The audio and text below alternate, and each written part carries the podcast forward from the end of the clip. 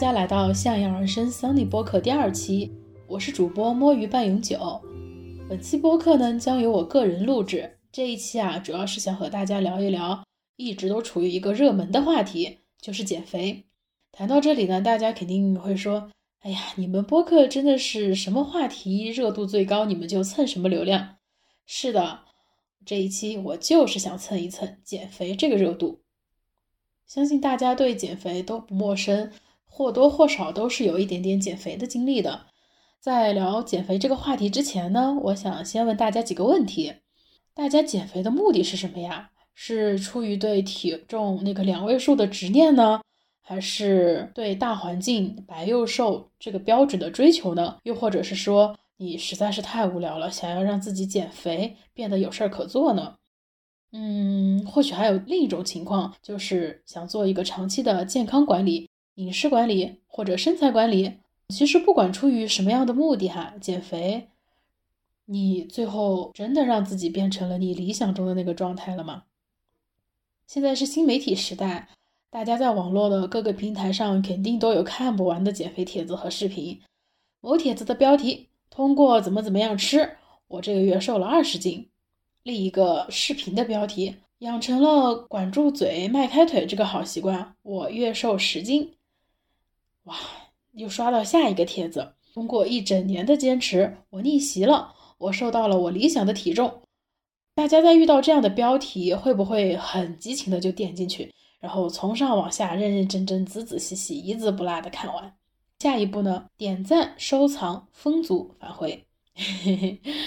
然后呢，就心里默默的告诉自己，等我准备好了，我就开始认真的打卡，努力的减肥。一定要成为下一个减肥励志逆袭者，然后在我的朋友圈和我所有的社交账号上公布我减肥的照片。或许以上这个想法大家没有，但是这个想法在我的脑子里真的是幻想过千万次的。说到这儿啊，今天和大家分享的不是什么顶级的减肥方法，想和大家聊一聊减肥这个事儿。或许啊，我们可以换一个方式，换一个心态。让自己无痛且不伤害身体的瘦下去，能养成一个易瘦体质。聊到这里的时候，我感觉我都可以给自己改名叫“减肥半永久”了，不应该叫“摸鱼半永久”了。毕竟减肥这个事儿啊，也确实是伴随我很多年了。嗯，开篇呢，还想跟大家聊一聊我当时一个胖起来的小故事。大家胖起来的话，无非就是两种情况。呃，第一种呢，就是。吃胖的，运动少了；另一种呢，因为生病吃药激素的问题。而我呢，确实是吃胖的，是怎么吃胖的呢？哎呀，这就要说到我八岁那一年了。当时我妹妹刚出生，我妈妈坐月子的时候，外婆每天都会做好几顿的营养餐，然后我又馋，我妈吃几顿我就跟着吃几顿，就那一个月的时间哈，看着我就从一个小瘦子。慢慢的成长了一个小胖子，从那个时候啊，我的身上也就多了一个新的标签，就是小胖子。哎，你怎么这么胖呢？嗯，这是大家问我最多的一句话。这个标签呢，直到我上中学、大学、上班之后啊，它都一直存在。嗯，也是在上班以后呢，看到同事啊又漂亮又瘦的，在穿西装啊、穿制服的时候啊，真的很好看。哎呀，我就羡慕人家。然后我就也想看一看自己瘦下来是一个什么样子的。我呢就去网上找各种各样的减肥的方法，了解到减肥的第一道程序呢，一定是吃水煮菜，少吃油，少吃盐，少吃各种调味品，吃水煮菜就好了。还要加大运动量，保证啊在一个月或者是几个月内瘦成一道闪电。这是几年前的减肥标题了，现在是什么样的？我其实没有太多的关注。唉。现在呢，我就想跟大家聊一聊饮食这个东西。第一方面呢，嗯，还是想问一下大家，在减肥的时候，你们的身体有没有变得越来越差？有过极端减肥的听友们可能会有停经、脱发、情绪变差、睡眠质量不好这些问题。甚至啊，还有可能是越来越胖。本来是一个一百斤的小瘦子，到最后呢，就越减越胖，越减越胖。如果有以上这些问题呢，也欢迎大家在评论区跟我们互动。呃，如果觉得这个隐私呢不太好意思说出来呢，也可以去微博私信我们。我们看到都会回复大家的。这里呢，还想跟大家分享一下我减肥一个比较搞笑的故事，就是现在想想那就是自讨苦吃，活该两个字写到我脑袋上都有千斤重。在刚接触减肥那会儿哈，我特别的特别的执着于干净饮食，干净到什么程度呢？只吃水煮菜、水煮玉米、水煮鸡胸肉，嗯，调味品呢就只有盐，然后就是吃各种杂粮。大概是吃了一周以后啊，我就开始无法克制进食，进食什么呢？炸鸡、啤酒、烧烤、碳水、麻辣烫这些，这些基本上都属于减肥的禁区食品嘛。啊，我没有逃过。我每一样都买来吃，不仅吃还反复吃，嗯，这个状态呢，大概就是一周之内发作的，身体呢还好，没有受到什么影响，还是挺幸运的。后来慢慢的就去网上搜其他的帖子，接触到了通过营养搭配这一块儿，通过营养搭配吃好，但是对调味品和食物量上哈，我仍然做到的是表面上我毫不在意，吃多少我都能接受。但我的内心还是一个极度克制的状态，同时啊，还了解到了有氧和无氧运动结合也可以加快脂肪的燃烧。于是乎呢，我毅然决然地加入了运动加饮食结合的减肥阵营。哎呀，也是那会儿年轻，命也好，没死在那上面。嗯，那一段时间呢，我尝试过跳绳减肥、户外爬山，每天呢游泳一个小时。同时呢，我还缺乏热身和拉伸的意识。在我尝试各种运动的时候呢，呃，我热身是很少的，拉伸也是很少的。然后呢，爬山就把我的腿爬伤了，游泳呢就让我停经了。跳绳减肥呢还好，它让我心率加快，我有有点不太能接受，就没有继续下去。如果再继续下去的话，我想我两条腿的半月板现在应该是处于一个 动一动就会。痛到极致的状态吧。那段时间啊，我的身体真的是承受了我不该有的运动量。怎么讲呢？有因必有果，我的报应就是停经腿伤和开始疯狂迷恋的迷恋的吃炸串。很多人的心态是这样的哈，就是嗯，现在呢，我先吃几个月的苦，等瘦下来以后呢，我就想吃什么想喝什么。在这样的心理作用下，其实是我们把饮健康饮食和锻炼身体啊，当成了是一另一种折磨。这个容忍的过程啊，实际上都是在靠我们的意志力进行苦苦的坚持。嗯，我觉得这是有点反人性的。嗯，应该说是根本上就是在反人性的。以前这些运动和饮食观念没进入到我的生活的时候，我真的好快乐啊！每天就是吃吃喝喝、睡觉、散散步。但当这些意识开始进入到我的生活理念之后呢，我的生活并没有变得好起来，反而是一个越来越差、越来越差的状态。看我的脸色，看我脱发的那个数量，看我每天走两步就喘的那个样子，真的是自己把自己的身体在往垮的搞。这样的状态几乎是伴随了我这几年减肥的时光的。唉，身体呢没有达到一个。理想的状态，反而在走向另一个极端。之后呢，也在网上了解到了一些女性因为节食减肥啊，患有了那个饮食障碍症，严重到呢是去医院直接下了病危通知书。还有一些姐妹呢，是因为自己长期克扣自己的饮食啊，变得是暴饮暴食、无目的的疯狂进食，吃东西呢也是完全不受克制的，吃到胃不舒服了还在吃。就是完全以对自己的饱腹感已经失去了一个感知的能力，吃完之后呢又去抠吐，因为他觉得啊我今天吃了这么多，我很不自律，这个热量太高了。因为减肥呢，我又吃了这么多这么多不健康的食物，抠吐的话对身体其实是很大的一种伤害的。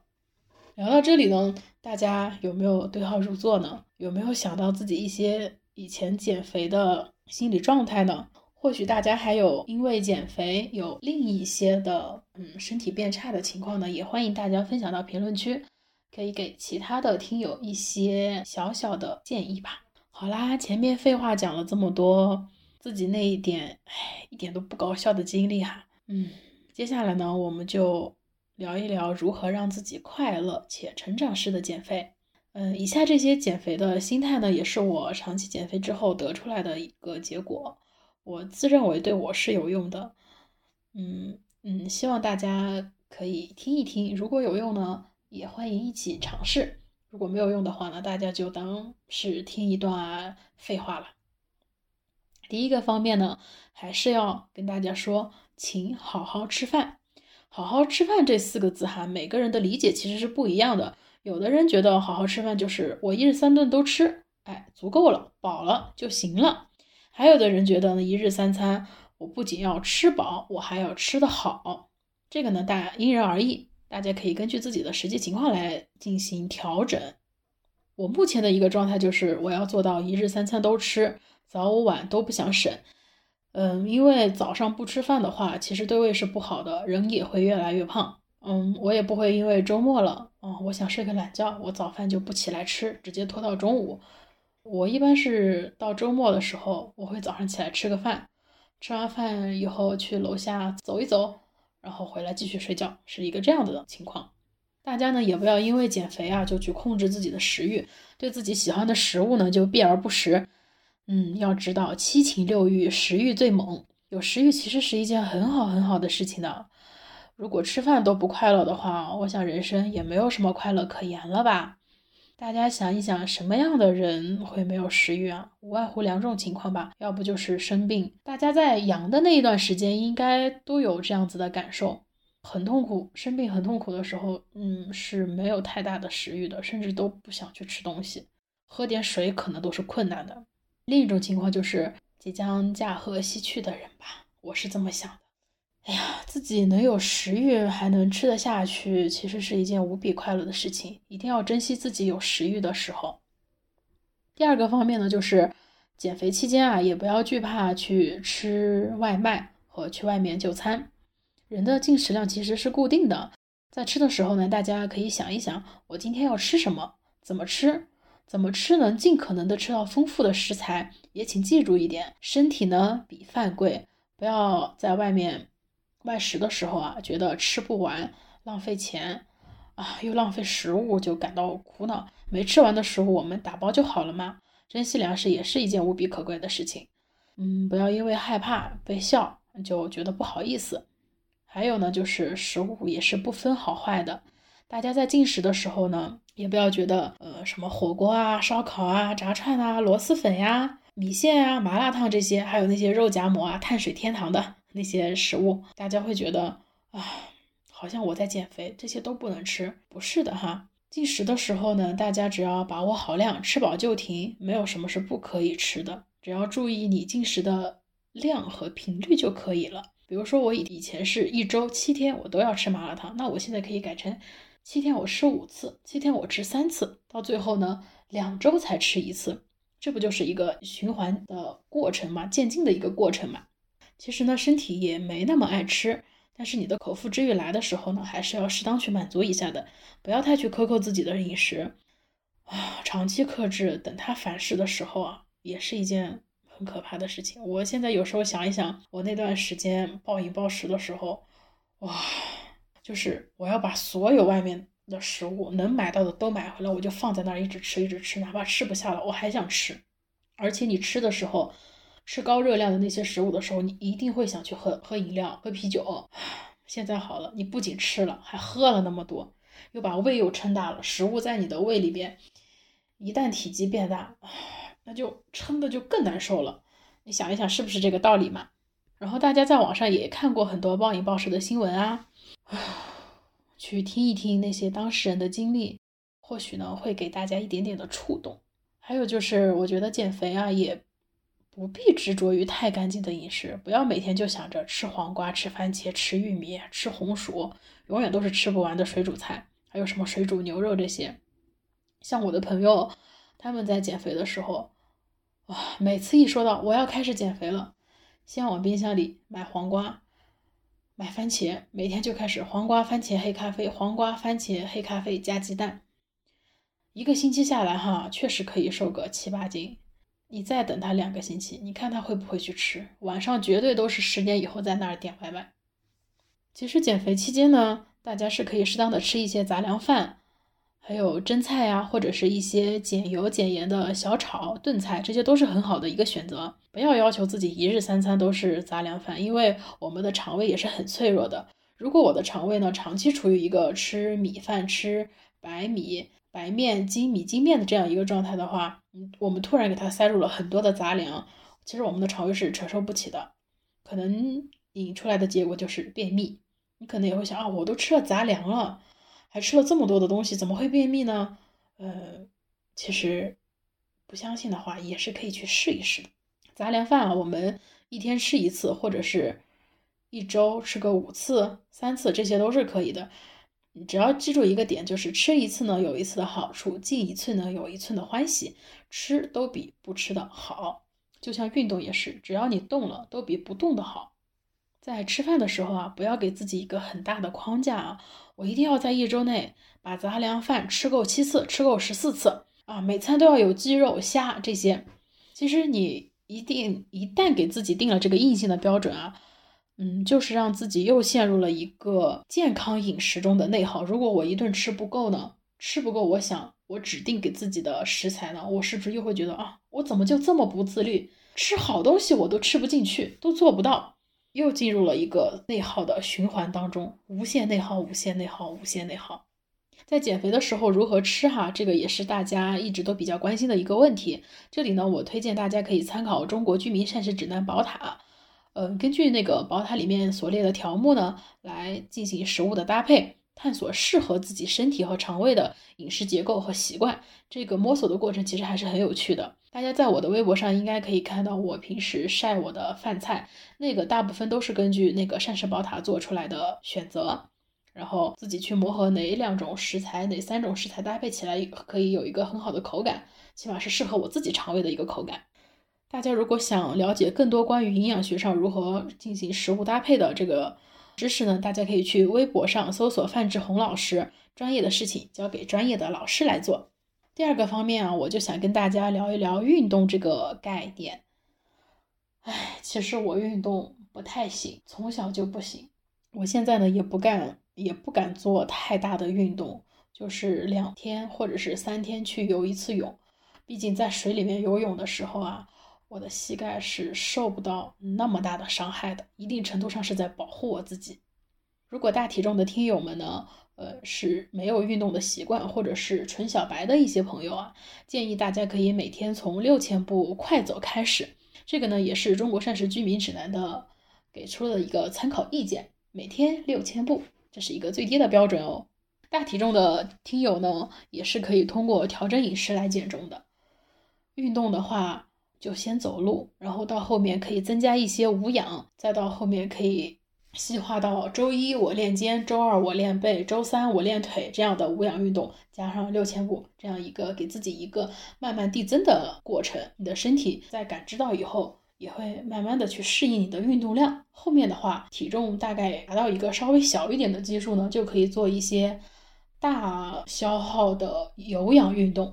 嗯，我现在呢就是保持每天六千步，偶尔游游泳，然后尽量在吃的上面呢多花点心思。呃，对我来说还是一个很满足的状态的。减肥最有效的方式啊，其实就是去干预自己的生活方式。嗯，通过改变生活上的一些习惯啊，潜移默化的去转变我们的一些想法啊和我们的习惯。我们其实我还是很相信量变可以引起质变的。我觉得我现在最大的进步就是我可以很好的感知到饱腹感，吃到饱的时候呢，我就会主动去停筷子，也不会看到剩下的食物我还想继续去吃。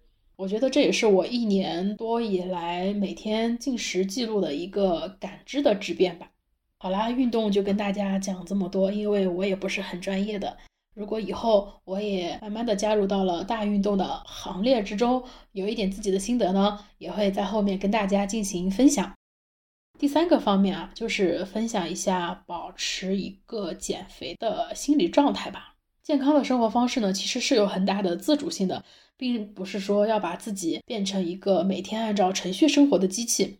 健康的生活方式啊，不是去让我们违反天性，不是说，嗯，和我们自身的一个规律去做一个对抗。毕竟老祖宗几千年的进化到现在，让我们的身体达到一个很完美的一个状态，然后我们又去对抗这一个规律，没必要哈。就活那么几十年，咱快乐一点，开心一点吧，别天天老想着对抗对抗。某些方面可以，但是身体呢，我们还是要好好去珍惜它的。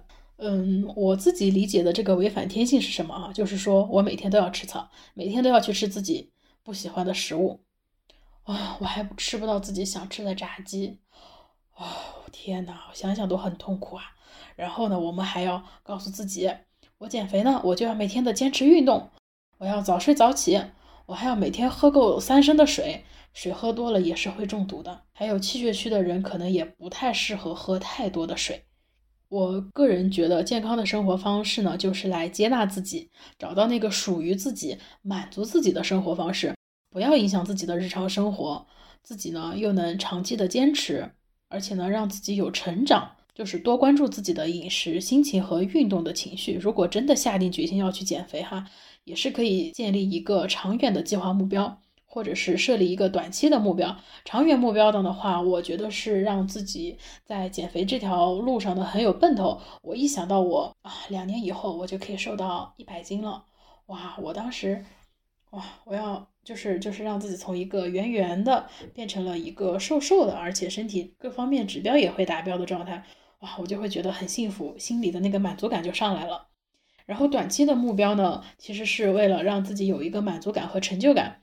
比如说，我这个月给自己设定的目标是我要瘦两斤，然后我就通过饮食搭配，呃，一些适量的运动，然后呢，这个月我也是早睡早起啊，就几方面呢，我我一个月确实是瘦了两斤哦，那这就是一个很好的开始，我也会给自己有很大的满足感和成就感嘛，因为我们是按照自己一个很小的行动，一点点一点点积累了一个月，然后有了现在的两斤的结果。减肥呢是一个长期生活习惯的养成和调整，它并不是一个短期的减肥冲刺。嗯，这个理念我觉得还是挺好的。而且减肥啊，真的也没必要反复的去重启。我这个月不成功，然后后面我就开始白烂了，白烂了大概半年吧，我又要开始重新减肥了，啊，又没成事儿。然后下个月我又要重新开始，一直重新开始，唉。身体呀，没有那么多反复开启的能力，珍惜我们的身体吧。还有呢，我觉得减肥就是在修正我们的生活方式，饮食、运动、睡眠、心理、饮水，生活的方方面面，完成了一次次的微小目标和行动。嗯，很开心啊，可以在这里跟大家分享我减肥这个摸索的过程哈。现在的我体重虽然没有很大的改变，但是我生活习惯的一些新养成，也确实是受益到了我生活的其他方面。我觉得只要我的生活习惯在不断的磨合，然后饮食习惯不断的调整，运动量逐渐的增加，嗯，我的体重一定会达到我那个理想的状态。或许是一年，或许是两年，或许是十年。只要我的身体是在往一个好的状态发展，我都是能接受这个时间线的。在这里呢，还想跟大家聊一下上面提到的微行动和微目标。微目标和微行动中的呢，微呢不是说我头脑中一个认知的想象，而是我行动上一定能做到的一个最小单位的现实。我们就活在当下现实里嘛，而不是在自己的头脑中想象出来的那个状态。这样呢，自己就不会去制造问题，然后我又努力的去解决问题。哎呀，一想到自己制造问题，还要再去解决自己制造的那个问题，想想都累，脑子已经开始在不转了。目标的话，大家也可以这样理解：我今天给自己定的目标呢，是我要做五十个俯卧撑。你想想现实嘛，平时呢，我做两个我就开始啊，好累啊，我已经不想动了。我今天给自己定了五十个目标，就因为减肥，我给自己定了这么高的目标。那我们是不是可以把这个目标适当的缩小呢？我今天给自己定的目标就是只做一个，然后每天都只做一个，这样子的目标我坚持了三十天。三十天以后呢，我发现我可以做两个，也不是很费事儿的事。那我就把微目标适当的上调，做一个长期主义。下来以后呢，你就会发现我原来一次做五十个做不到，我现在可能轻轻松松的就能做到五十个。微呢是指。这个微不是说我脑子里觉得我能做十个，那我今天就一定要做十个，不现实哈。根据自己的实际情况来做调整。最后想跟大家分享的几句话呢，就是，嗯，食物呢是为我们人体服务的，我们要去驾驭食物，不是让食物来成为我们的主人。我呢是我身体的主人，也是我情绪的主人，更是我生活的主人。不要让体重成为我的主人，让体脂率成为我的主人，让那个三围成为我的主人。我呢也没有做到完美，但我做到的的的确确是我认真的在做。本期的播客呢，也不是想和大家分享在运动的时候要如何做出一个标准的减肥餐，和要做一个多么规范的、要消耗很多热量的运动。网上有很多的运动博主和饮食博主哈，大家有需要的话呢，可以去移步到这些平台上看一看。嗯，在这里呢，我更多的是想跟大家分享一个我的健康的认知，就是对减肥的健康。生活的认知，我理解的就是要合理的饮食。饮食这个改变真的很大，大家在范志红老师微博下面的评论就可以看到，很多人就是减肥和他身体变好都是受益于饮食，还有就是充足的睡眠和适当的运动。嗯，把这些东西当做是一个身心需要的去做，就像我们每天需要水、需要空气这样的自然。让饮食、睡眠、运动这些慢慢的呢，都变成了我们生活中一个不可分割的部分。我们呀，也不要想着制定一个目标，我就每天都要这个样子。哎呀，不可能的，电脑天天这个样子，它都要有崩溃的那一天。更何况我们是人啊，我们是有感情、有感知的人啊。这个过程呢，嗯，是要去体验的，也是要去训练自己的。坚持呢是一个结果，也是一个过程。想的和真正去做的呢，它也是不一样的。因为计划它是一个设想，而实际的计划呢也是计划，它也不是现实。我们把时间浪费在自己喜欢的事情上，但不要把自己困在讨厌的生活方式里面。我今天晚上想分享的呢，就是这个健康的生活理念啊，这是我第三次提到这个概念了。嗯，重要的事情说三遍嘛。然后呢？与大家再提醒一下，就是与我们的食物和平相处，无条件允许自己去吃任何想吃的食物，保证自己喜欢吃吃的食物呢可以充足的供应。运动锻炼呢是为了让我们感受不一样，我们可以把锻炼和减肥分离开，不要把运动看作是一种为了减肥然后去做各种高耗能的运动。你要想一想你的身体能不能承受得住。把运动呢看作是一种保养我们自己身体的方式，然后呢也把注意力从运动上的卡路里转移到运动时的感受上来，而不是为了消耗卡路里。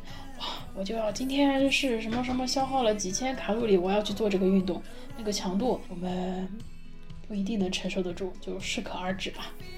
最后再送大家一句话，就是，嗯，把自己的时间呢分给睡眠，分给书籍。分给运动，分给花鸟树木，还有山川湖海，分给你对这个世界的热爱，而不是将自己浪费在无聊的人和事上。当我们开始做时间的主人呢，就会感受到平淡生活中喷涌而出的那种平静的力量。至于那些焦虑和不安啊，自然而然也会烟消云散。这一点我就又对应到了我第一期播客说到的。我在经历过那些痛苦和逃避以后，我现在就是一个很平静的一个状态，对什么事情我都有兴趣，但是呢，我又不会因为它带给我的一些痛苦而让我自己加深痛苦。我可以很有效的感知到这个痛苦以后，但我就会把它尽量的切割掉，不让它进入到我的生活里面。我能感觉，但是我不会让它进入到我的内心之中。这也是我开始做自己时间主人以后，嗯，得到的一点点心得体会。最后呢，再转达一下主播 Crush 给听友们的一句话：我相信每一位女性都有独特的美属于她自己的美无需修饰浑然天成。好啦这期播客就到此结束了让我们一起听一段音乐结束这一期快乐的旅程吧。大家再见。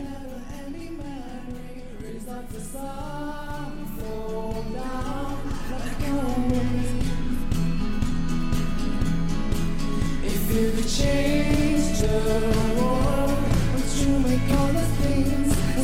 for forever. That might just be.